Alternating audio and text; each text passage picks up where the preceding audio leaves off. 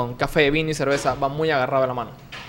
Por el tema de fermento, se utilizan muchas levaduras parecidas. Mm. En el café se utilizan levadura de cerveza. El vino se fermenta.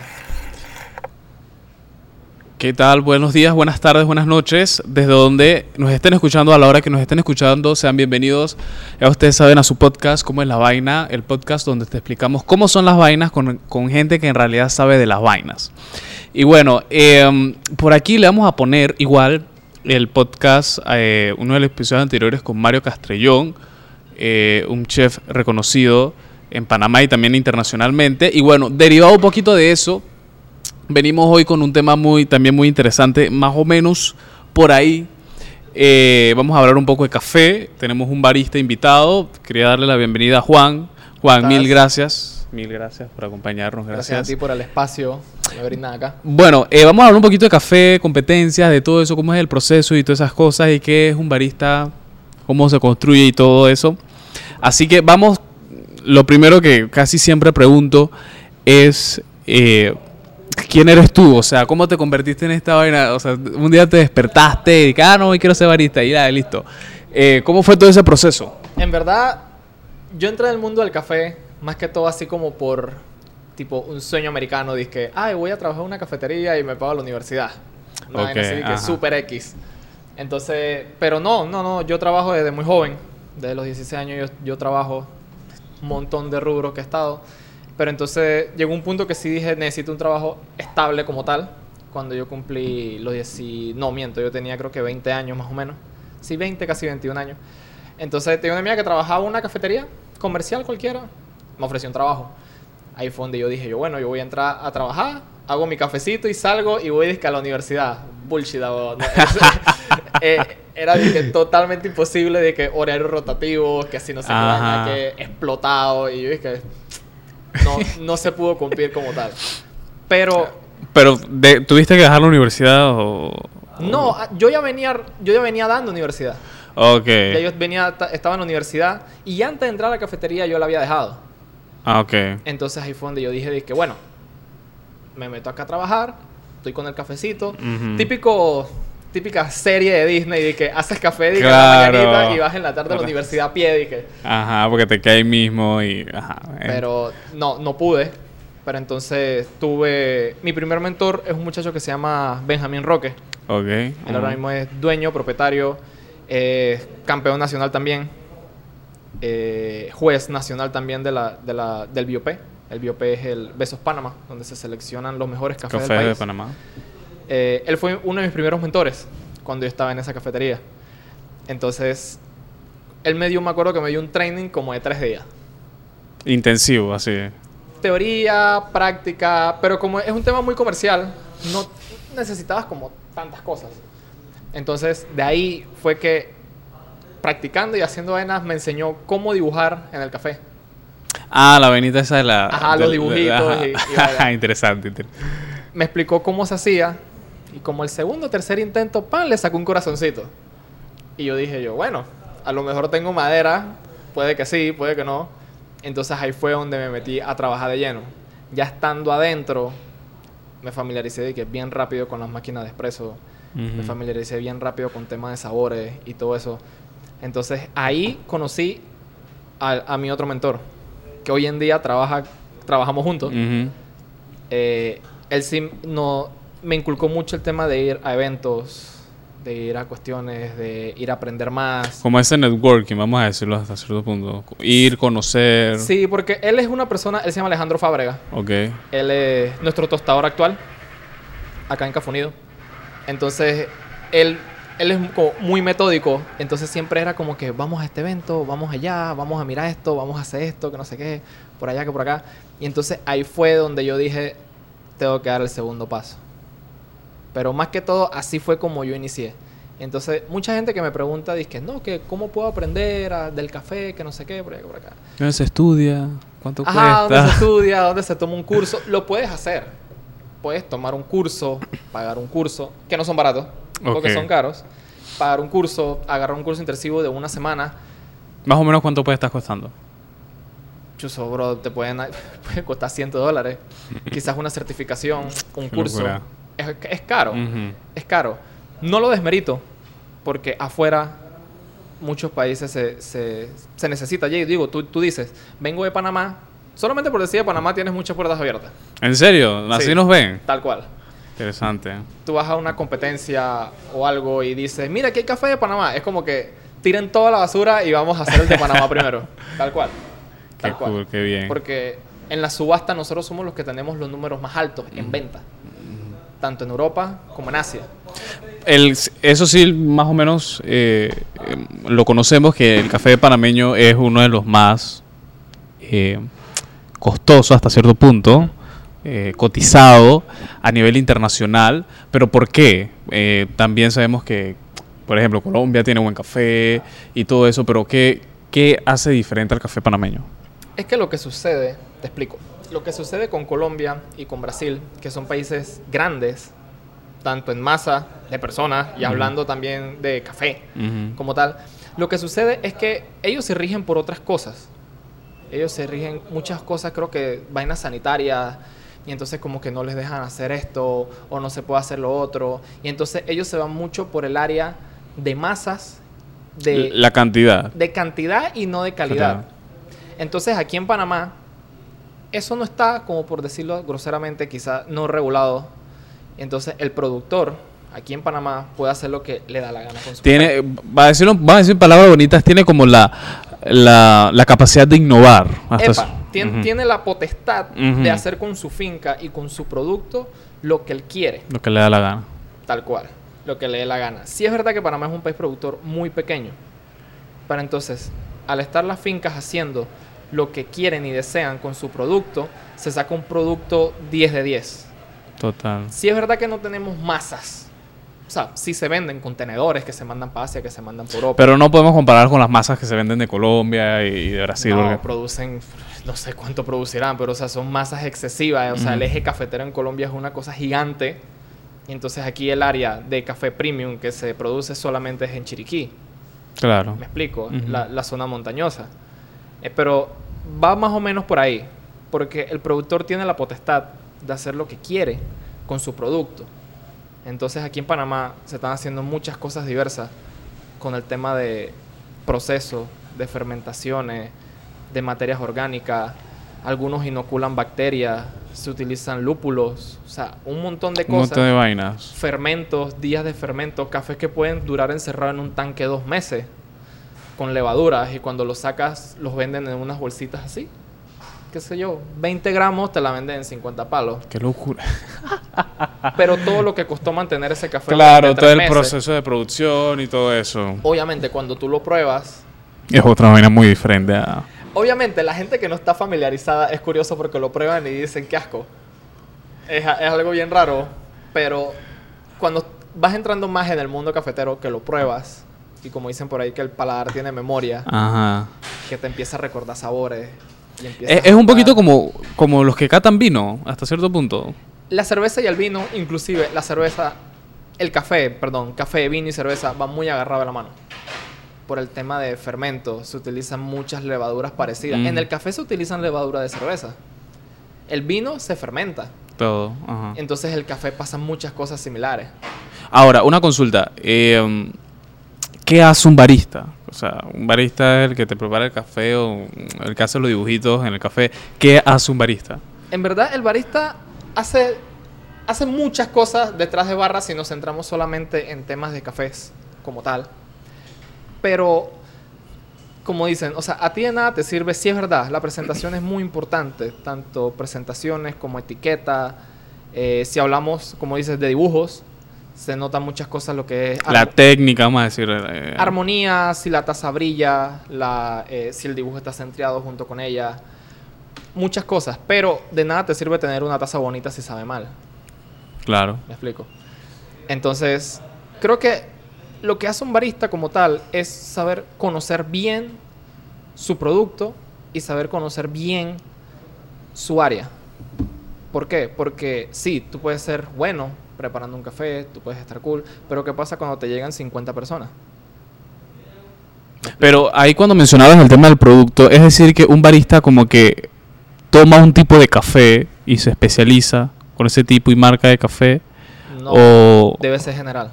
debe ser general? Debes conocer de granos, debes conocer de procesos, conocer de tierras, eh, tienes que conocer de, de densidades. ¿Qué tanto lo puedo moler? ¿Qué tanto no lo puedo moler? ¿Qué temperatura de agua debo usar? ¿Qué tipo de ratios? Los ratios son las relaciones que hay entre el peso y el tiempo.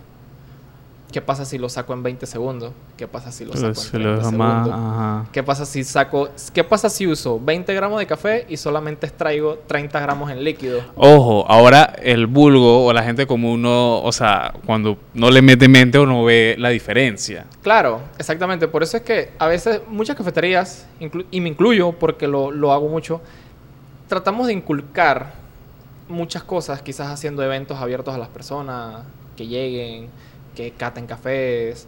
En las fincas, por lo menos en Chiriquí, todas tienen tours de cafés donde puedes ir, puedes aprender de tierra, de procesos y eso. Y me gusta porque buca gente se está de que metiendo y que bastante en la en el en tema la del ola café. Ajá. en la ola del café porque sí hay que culturizarse bastante en el tema.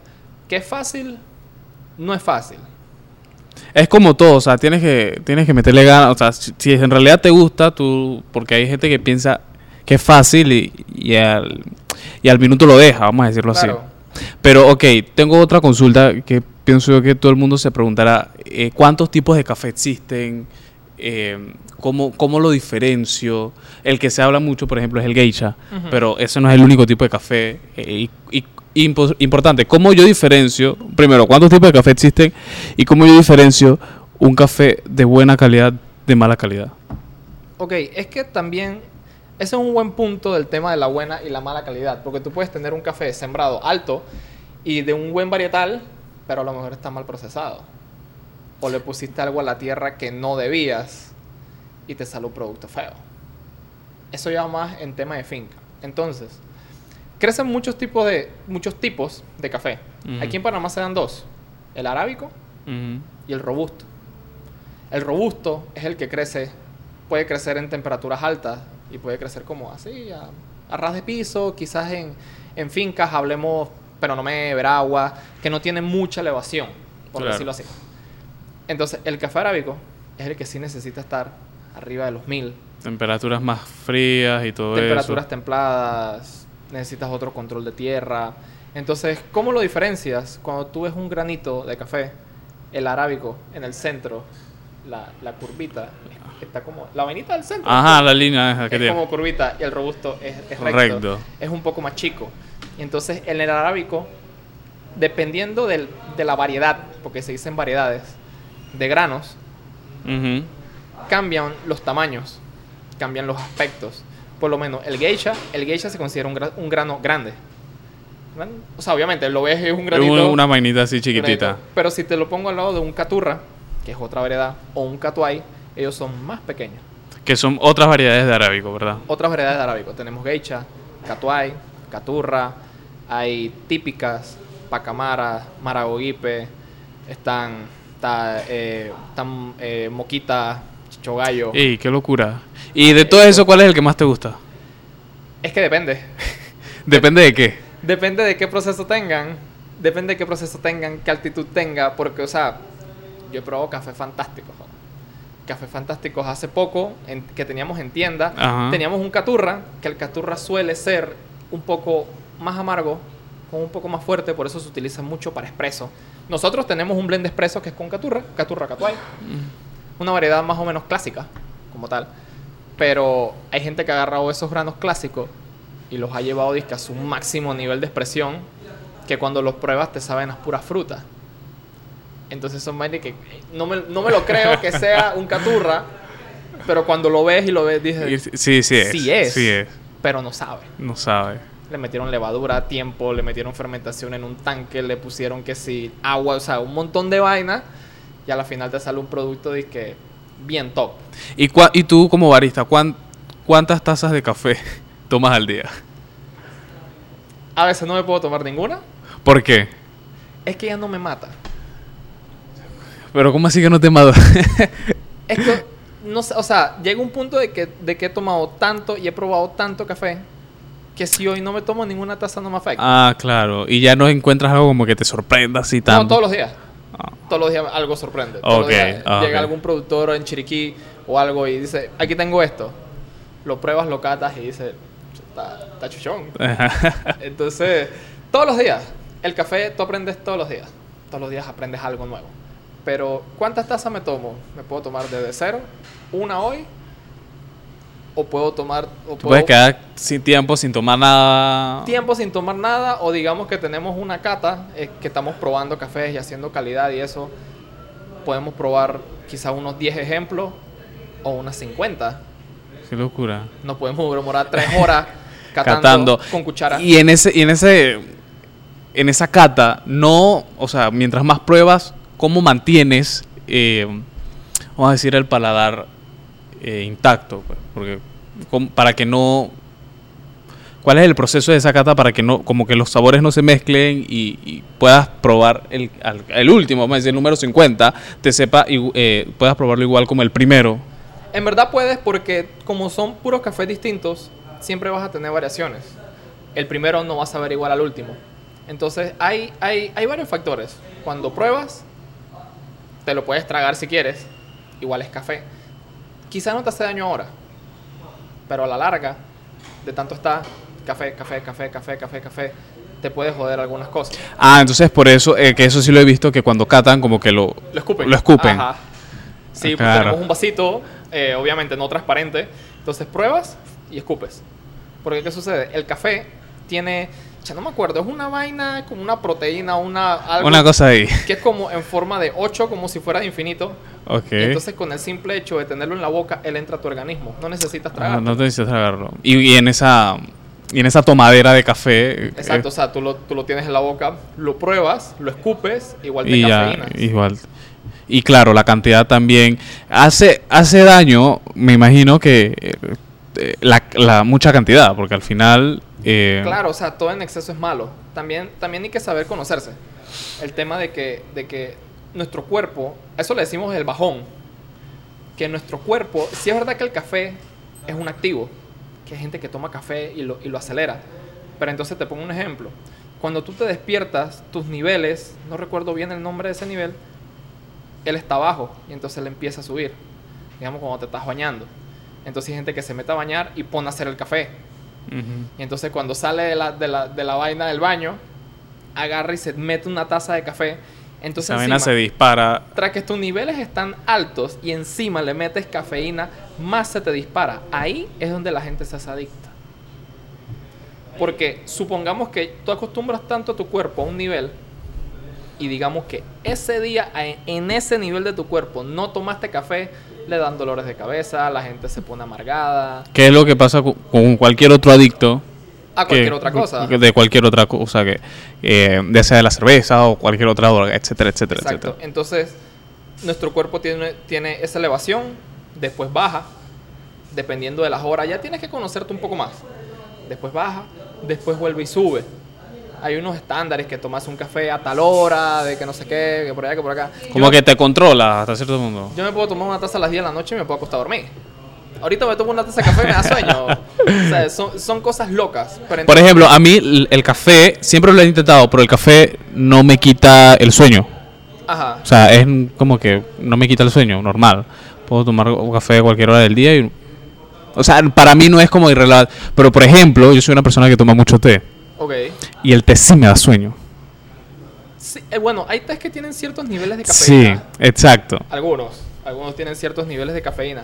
Pero entonces, lo que te decía, si estás catando y estás catando mucho, y entonces se pasan 9 de la mañana, 10 de la mañana, 11 de la mañana, y tu cuerpo está un constante sube, Y va... baja y vuelve y sube, y en todo ese rango tú le estás metiendo café, café, café, café.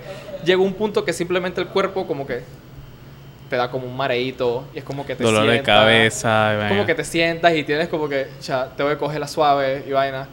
Y al pasar de los años, ya, quizás no ahora, pero te voy hablando de que al pasar los años, los años, los años, los años, los años, pegamos los 30, los 40 años, ya hay varios que, que hey, tenemos que catar o probar café en la mañana.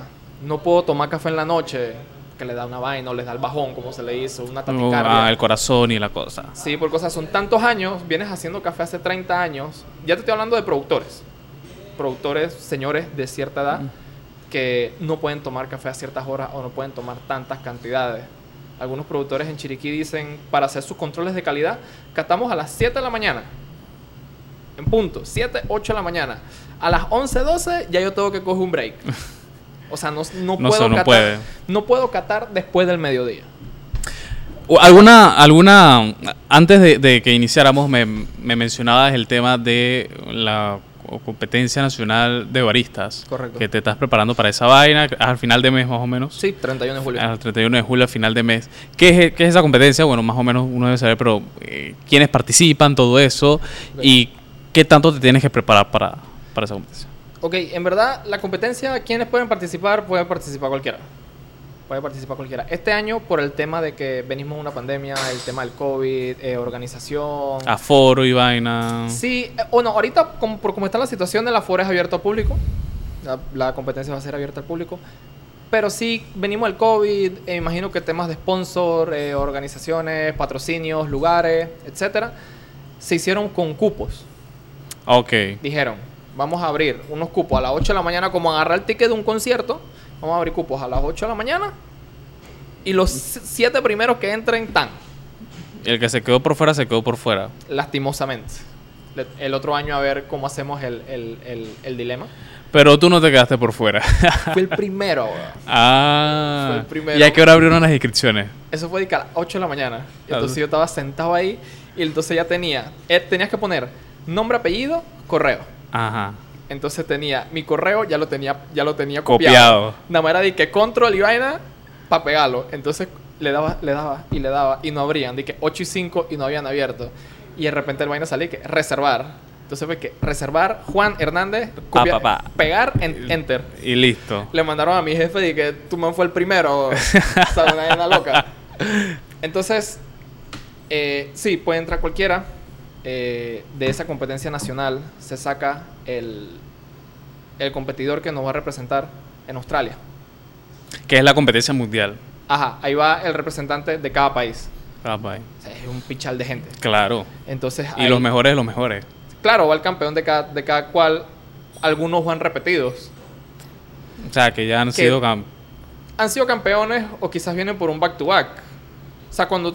Porque quizás ganó en Francia hace dos años, entonces ya, ya lleva dos mundiales. Y supongamos que el año pasado se metió otra nacional en Francia, y entonces este año va a nuevo mundial. Entonces te estás enfrentando contra un man o una mujer que ya, ya ha ido a tres mundiales en tres países distintos. y ya sabes cómo es la vaina. Es complicado. O sea, es un paso que tú llegas allá y es. ¿Y, co- y cuál es esa preparación para, para ir al de Panamá y al mundial? Para el, de la mundial no lo tengo muy claro. no lo tengo muy claro como tal. Sí sé que en la mundial la competencia es como un poco más relax. Es como que puedes organizar la mesa como tú quieras y estas cosas. No le prestan mucha atención a, a ciertos aspectos. La nacional sí es un poco más rigurosa. Porque la nacional se toman muchos aspectos tanto de café como aspectos técnicos. Aspectos sensoriales y aspectos técnicos. Y estéticos, me imagino también. Demasiado, demasiado. O sea, dejas una toalla mal parada y te ponen, disque, hay- hay una sección que se llama atención al detalle. Mm. Y si el juez líder, o sea, ve una vaina mal parada, va menos uno. Y ahí te van restando. Y te van restando, y te van restando. Entonces, ¿cómo te preparas? Lo primero es buscar un tema. Es decir, yo quiero encajar mi presentación en estos parámetros. Quiero enfocarla así, tal cual. Llevar algo distinto o hacerlo sentir en algún lugar o Más o menos como la experiencia. Exacto, o traerme mi finca a la presentación, porque algunos que van a participar son productores de café. Eh, traerme mi finca a la presentación, o tratar de meterle el fermento en la cabeza a los jueces, buscar un tema. En base quizás a unos cafés que ya hayas visto, que hayas tanteado, entonces tienes tu café, seleccionas tu café. Ya eso lo tuviste que haber catado, lo tuviste que haber probado un montón de veces, tuviste que haber ido a la finca, ver cómo crece, cómo está, tener información del clima, de la tierra, de la zona, de todo. Entonces, ya una vez tienes tu café, eh, le das un perfil de tueste a lo que tú quieres que sepa. ¿Qué es el tueste? El tueste, o sea, el, el café viene dentro de una cereza, Ajá. que es roja. Que es rojita, chiquitita. Entonces, la, las, el grano es verde. Él sale verde. Entonces, Que es el grano que vemos chocolate. Ajá. Entonces, ese grano verde sale, sale húmedo, sale con mucílago, con pulpa. Eso se pone a secar. Los días, dependiendo de qué proceso tenga o lo que el finquero decida. Entonces, ya teniendo el, el producto verde, él se mete a una tostadora, se pone a una tostadora y se le, se le realiza una curva de tueste. ¿Qué hacemos con esa curva de tueste? Los granos verdes ya secos tienen un nivel de humedad adentro. Entonces, hay una estación. Pones el café, después tienes que tratar de secarlo. Ya está seco, Pero hay que secarlo más. tienes que secarlo más. Ahí se pone amarillito. Después de ahí, entonces ya va cogiendo color. Hablando a grosso modo, pues. Claro. Ya va agarrando color. Y entonces llega un punto donde el café ¡tac! se abre como unas palomitas. Ah. Eso se le llama crack. Cuando el café abre, empieza a botar gases. Después de que eso craquea, a eso se le llama desarrollo. Puede ser un minuto, lo puede dejar 50 segundos, dependiendo de todo lo que vienes trayendo de la finca. Entonces, en ese tiempito es donde tú vas a decidir muchas cosas. ¿Cómo qué? ¿Qué quieres que tenga el café? Bastante desde el inicio. Que bueno, voy a empezar alto, voy a empezar bajo. Hablándote de temperatura. Hablándote así a grosso modo porque te meto toda la Sí, información. sí, sí. Entonces, entonces tú, cuando vas a hacer el café, teniendo en cuenta lo que tienes, entonces tú vas a decidir. Yo quiero que el café tenga más personalidad, tenga más cuerpo, quizás tenga un poco más de acidez, sea más dulce, buscar un balance. Y entonces por eso se hacen pruebas de tueste. A este café lo voy a tostar por tanto y le voy a dar un desarrollo de un minuto 50. Y lo pruebas. le das reposo una semana o lo puedes probar por día o le dices bueno lo voy a probar después de cinco días entonces apuntas Y después lo vuelvo a probar como otros cinco días más. al día siguiente A una cosa así. el día 5 me supo a caramelo eh, tal cosa y esto sexto día a esto a esto y a esto séptimo día tal tal tal entonces el octavo el noveno el décimo y el, y el día 11 el día 12 el día 15 van a haber sabores que siempre van a estar entonces ya tú sabes que con ese perfil de tueste que le hiciste al café tu café va a saber a A esto. Mm. siempre entonces ahí tú te plasmas ¿me sirve o no me sirve? Y todo eso antes de, de la competencia. Es decir, Sí. todo eso. Sí, o sea, te, te- te Ya puedo- tú conoces tu café. el que- el que- Exacto, o sea, te puedo hablar por mí que nosotros primero hicimos tres perfiles de tueste distintos. Tres. Cada uno con, con día de reposo, los probamos, tal, sabe esto, a esto, a esto, a esto, a esto, a esto. Cuando decidimos, este es el sabor que yo necesito, entonces tratamos, porque no se puede replicar una curva exacta. Es decir, que voy a tostar este igual a este. Imposible. Nunca vas a... Pero tratar de llegar lo más... Sí se puede, sí se puede. Pero influyen factores. El tamaño de la tostadora, el volumen que le pongas. A lo mejor ese día está lloviendo. No es lo mismo tostar el mismo café lloviendo que tostarlo cuando está haciendo sol.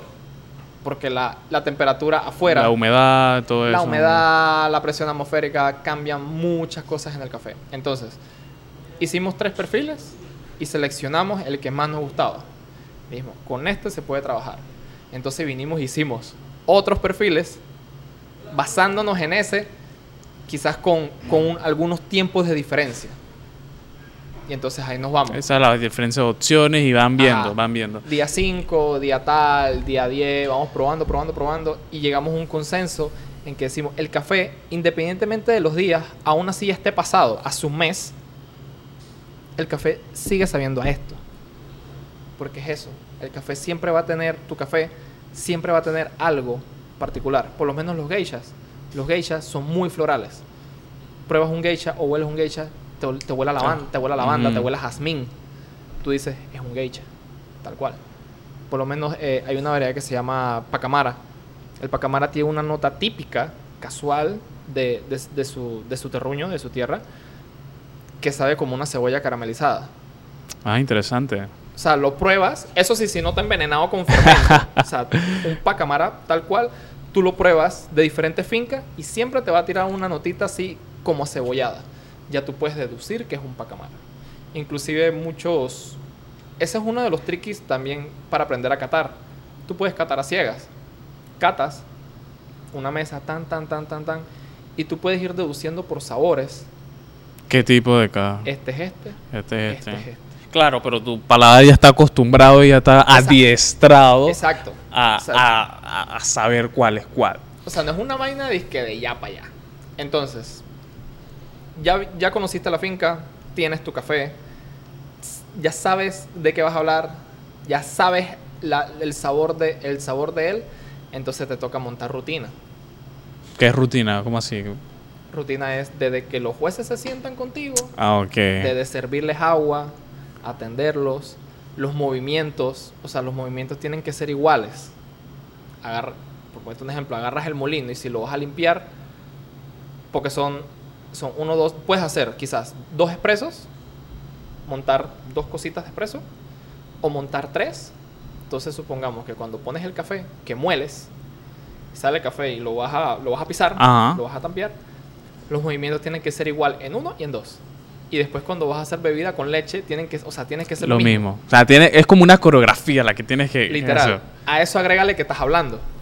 A eso agrégale que tienes público.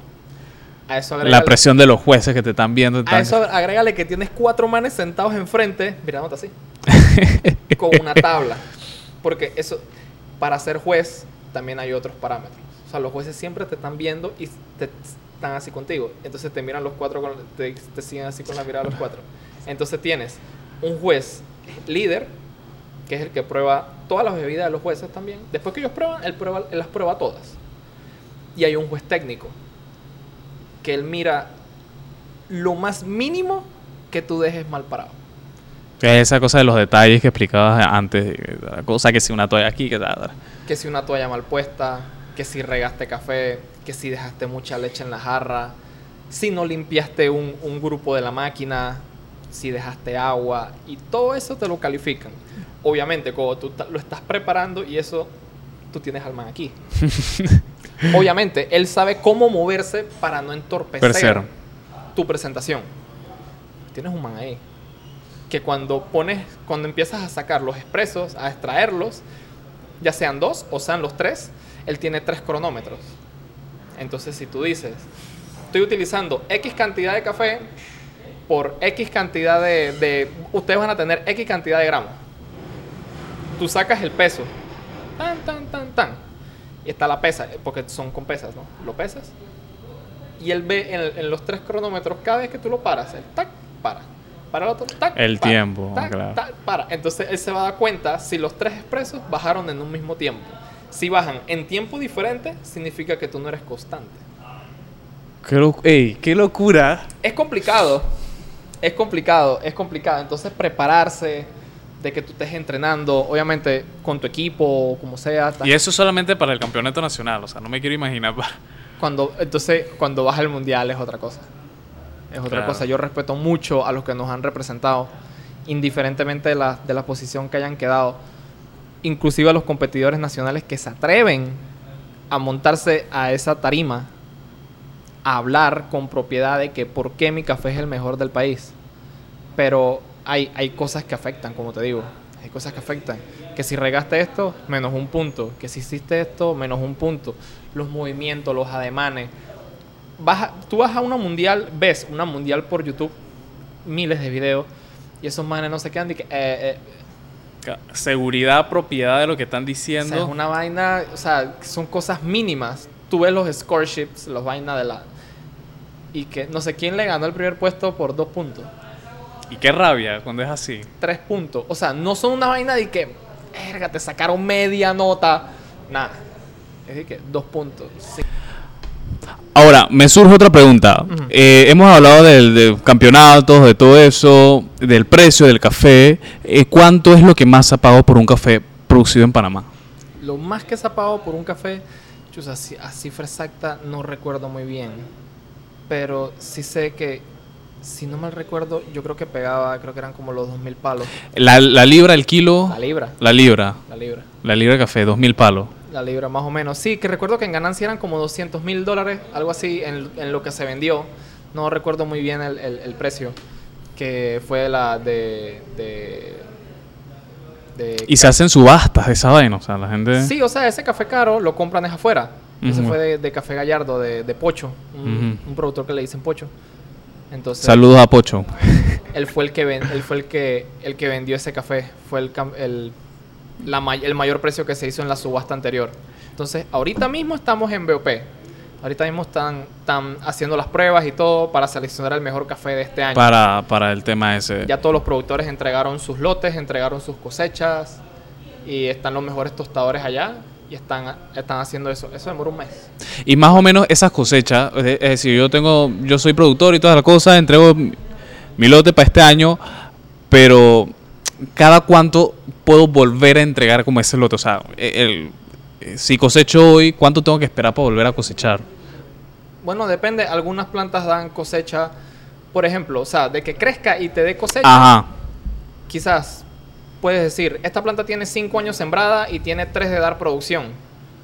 Pero entonces da el primer floreo, si no me equivoco, son unos 3 años. Pero Mm. por lo general, o sea, año a año vas teniendo cosecha. Año a año vas Se teniendo renueva todos los años. Exacto, entonces tienes tu cosecha de este año, que por ejemplo, que hay gente que dice, ya no tengo más cosecha hasta ahorita hasta diciembre, Mm. porque ya entonces inicio de año es, es- es recolecta, cosecha y todo lo demás. Entonces después viene la cosecha nueva, que dicen cosecha 2022, que es a finales de ahorita del, del 2022. 2022, en diciembre vamos a poner. Ajá, esa es la cosecha nueva del 2023. Y así se van. Entonces, todos los años tienen un lote nuevo, obviamente, de tanto que están probando, catando y todo lo demás. Entonces, ahí donde ellos eh, dicen, este lote está duro, yo lo voy a meter a competir. Claro. Ahora, ¿cuánto, y tú, cuánto es, cuánto es lo máximo que tú pagarías por, por café? Lo máximo que yo pagaría por café, si estuviera dentro de mis posibilidades, o sea, yo pagaría café caro. Yo Los dos mil palos por el café. Sí, porque yo sé que eso viene para atrás. O sea, Mm. si yo tuviera una cafetería, Ajá. tuviera una cafetería y yo lo pagaría tal cual, no sé, una libra, yo la pago.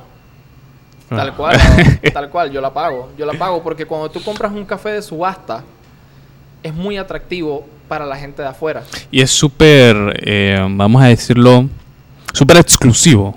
Exacto, o sea, nosotros hemos tenido café de subasta que sí ha sido caro, no tan exorbitante, pero sí ha sido caro. Y hemos tenido cafés de subastas que decimos de que, chuzo, de esta subasta fuimos los únicos panameños que se quedaron con un lote aquí.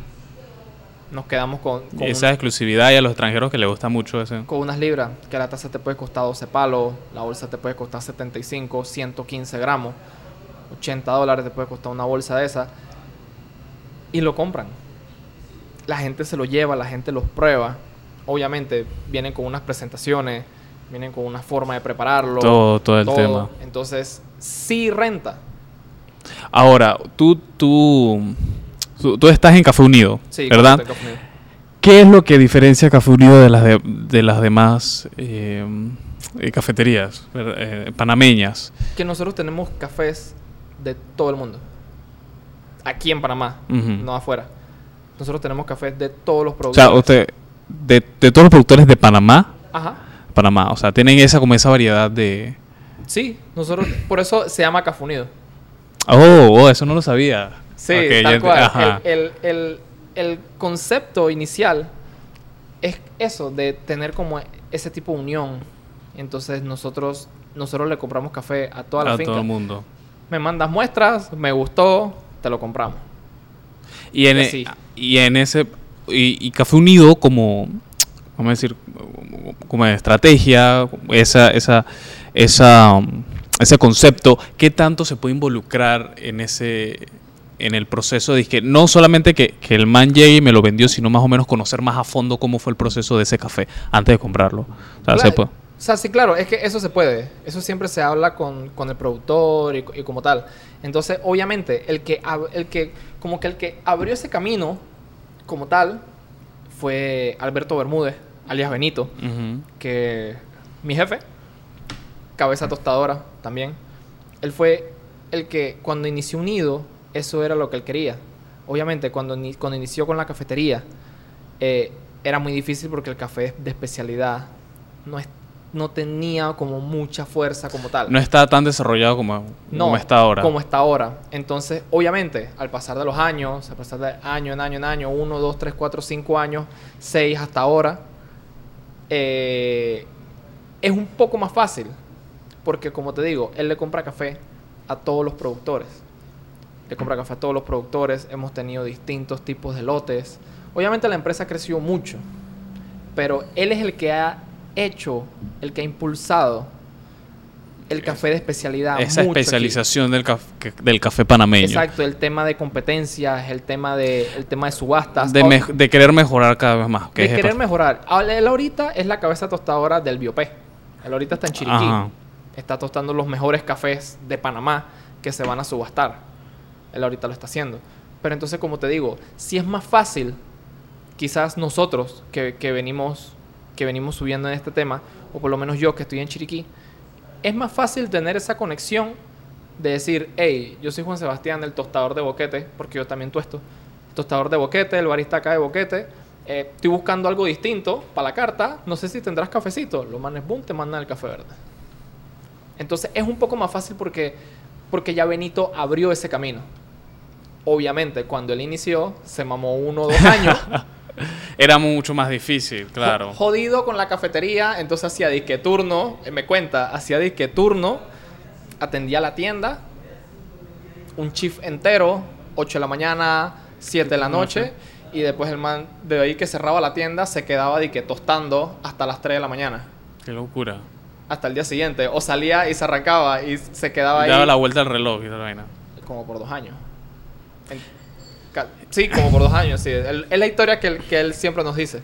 Ahora, ya, ya para ir cerrando, eh, hemos mencionado que ya él abrió el camino y es mucho más fácil, pero ¿qué tú consideras que, que puede hacer más el café panameño? O sea, como que hasta dónde más podemos llegar desde el punto de vista de producción hasta la venta y toda, toda la cultura alrededor del café.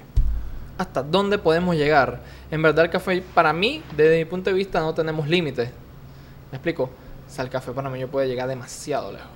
Demasiado. Con todo lo que se está haciendo, con todo lo Y, que y se está- viendo que somos un país pequeño y hemos llegado, o sea, Exacto. O sea, si se ha hecho mucho con poco años anteriores, ahora imagínate ahora. O sea, se está invirtiendo mucho en temas de calidades, en temas de maquinarias, personal, buenos productos, buenas tierras. O sea, son muchas cosas. Y todos los años siempre sale un lote distinto o sale un lote raro y se vende muy caro. O sea, so- y son muchos procesos innovadores. Como lo que hablábamos al inicio, aquí el productor tiene la libre potestad de innovar. de innovar con su café. Entonces, siempre vamos a tener un café diferente. Siempre mejor que el anterior.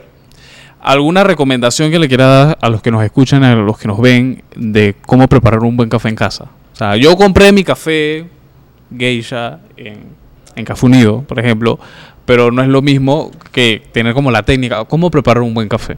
¿Cómo preparar un buen café en casa? Mira, ahí... ahí- ¿Y, y qué tipo, o sea, si, si cafetera eléctrica, o, o sea, Bueno, lo que sucede con la cafetera eléctrica, la cafetera básica normal, Ujú. es que no tienes como un control de temperatura. Entonces, si compras un café caro, pero si lo quemas con agua, no haces nada. se perdió todo? Se Ujú. perdió, no te vas a saber lo que te debes saber. Entonces, lo que yo siempre digo, un método básico, es que te compres un buen café, quizás no un geisha. O sea, obviamente la gente tiene mucho metido en el tema de que yo quiero... Lo puedes probar. Digo, si te gusta y lo puedes pagar para tomarlo diario, excelente. Ayudas mucho. a la- Bienvenido, ajá. ayudas mucho a la, a la industria.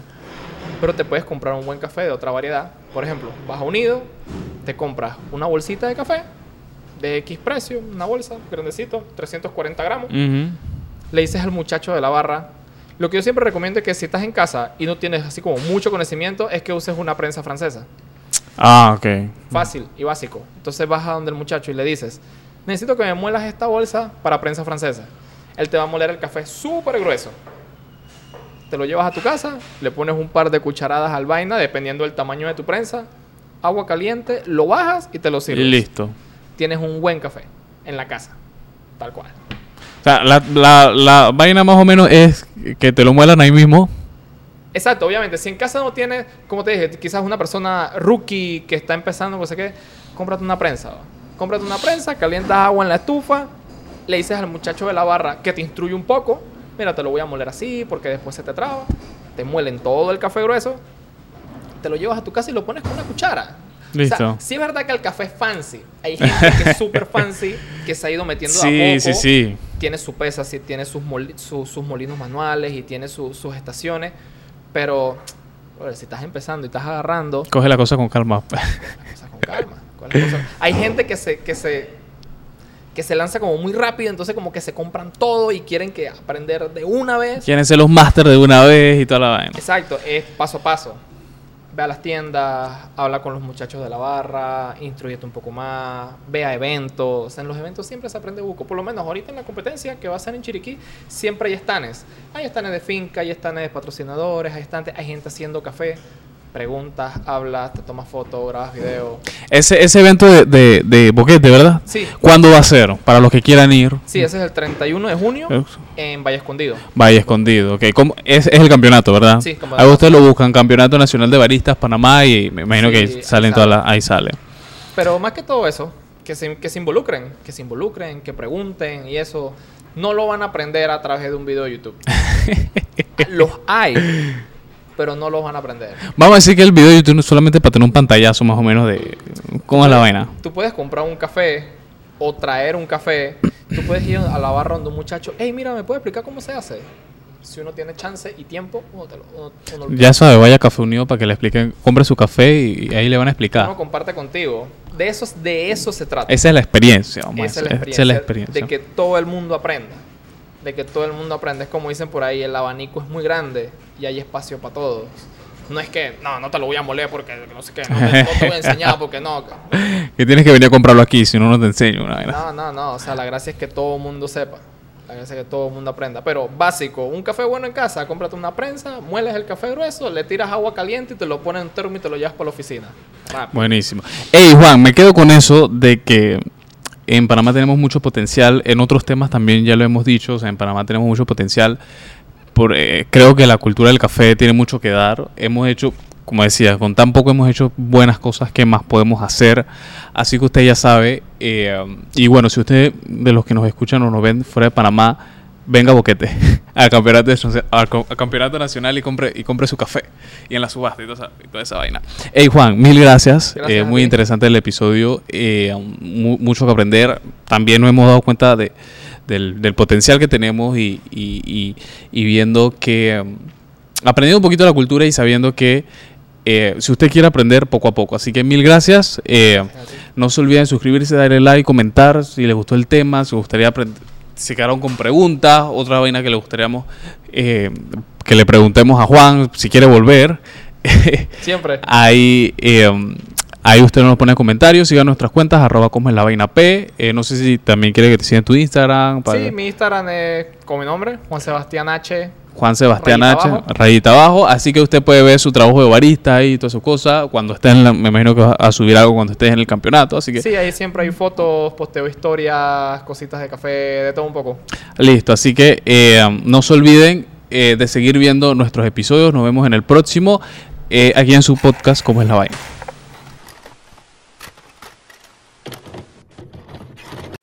Vamos a parar, vamos a parar un momentito aquí. Porque creo que esta máquina, esta vaina se paró.